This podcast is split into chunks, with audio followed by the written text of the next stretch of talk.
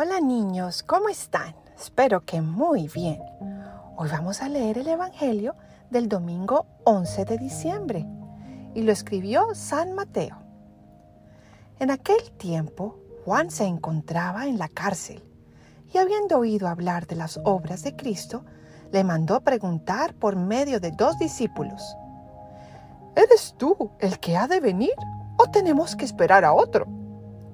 Jesús les respondió, Vayan a contar a Juan lo que están viendo y oyendo. Los ciegos ven, los cojos andan, los leprosos quedan limpios de la lepra, los sordos oyen, los muertos resucitan y a los pobres se les anuncia el Evangelio. Dichoso aquel que no se siente defraudado por mí. Cuando se fueron los discípulos, Jesús se puso a hablar a la gente acerca de Juan. ¿Qué fueron ustedes a ver en el desierto? ¿Una caña sacudida por el viento? No, pues entonces, ¿qué fueron a ver? ¿A un hombre lujosamente vestido? No, ya que los que visten con lujo habitan en los palacios. ¿A qué fueron, pues? ¿A ver a un profeta? Sí, yo se los aseguro, y a uno que es todavía más que profeta, porque de él está escrito.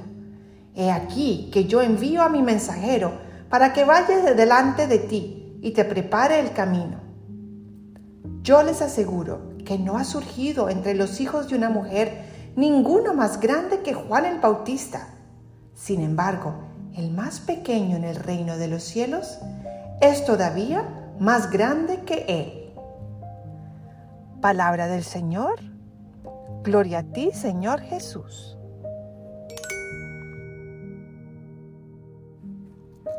Ven Espíritu Santo e ilumínanos para que podamos entender y aplicar lo que nos quieres enseñar con este Evangelio.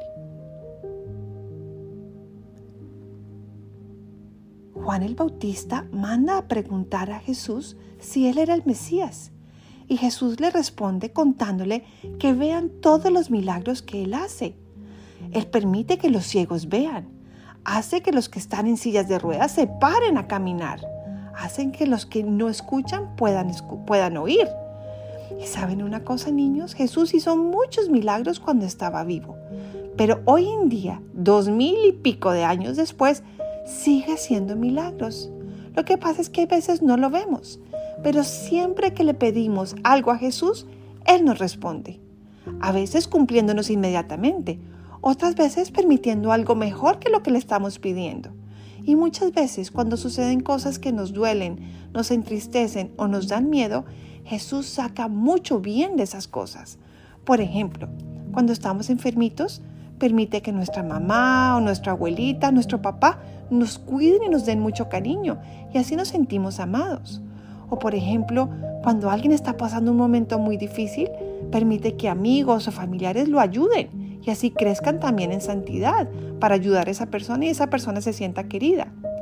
Entonces, sí, niños, Jesús sigue haciendo milagros hoy en día en nuestras vidas y en las vidas de todos los seres humanos, porque Él nos ama mucho. Entonces, esta noche cuando oremos o en la misa, pidámosle a Jesús que nos permita ver todos esos milagros que Él hace a nuestro alrededor y que confiemos en que Él sigue actuando así como lo hizo cuando estaba vivo en la tierra. Bueno niños, los quiero mucho, mucho y les mando un fuerte abrazo.